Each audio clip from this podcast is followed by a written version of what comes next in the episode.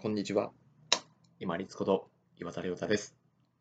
他人のマイナス感情は他人のもの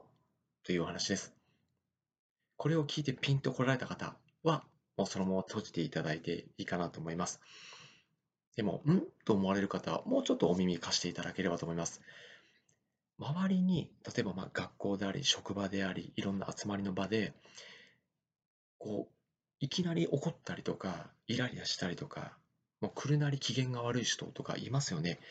そういう人のマイナス感情っていうのを拾わないようにしましょう。これ、優しくてですね、敏感で、で配慮に長けている方ほど、あら、この人どうしたのかなとか、あら、なんか自分が悪いことしたのかなって、こう、その人のマイナス感情に引き込まれてしまうんですね。で一番冒頭でお話した通りに、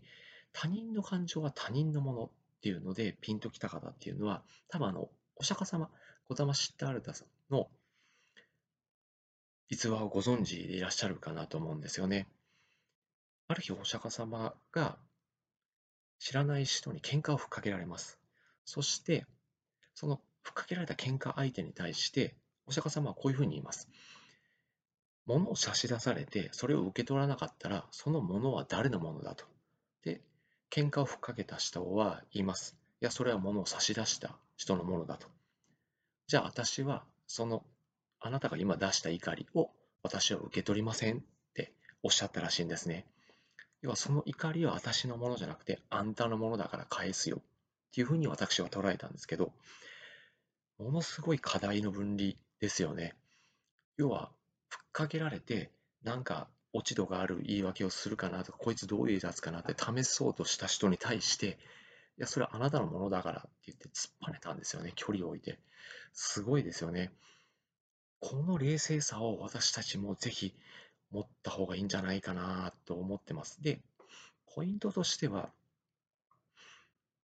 課題の分離っていう言葉も使ったんですけど、結局こちらが例えば100%、150%気を使ったとか、一生懸命頑張るとか、優しくするとか、配慮したりしても、絶対そういうタイプのこうマイナス感情をよく出す人って、不満不満で生きてるので、必ず怒るんです。なので、こちらが身を削ってその人のためにどんなにしてあげても怒るし、文句言うし、イライラするし、なんですよね。だからその場合は、い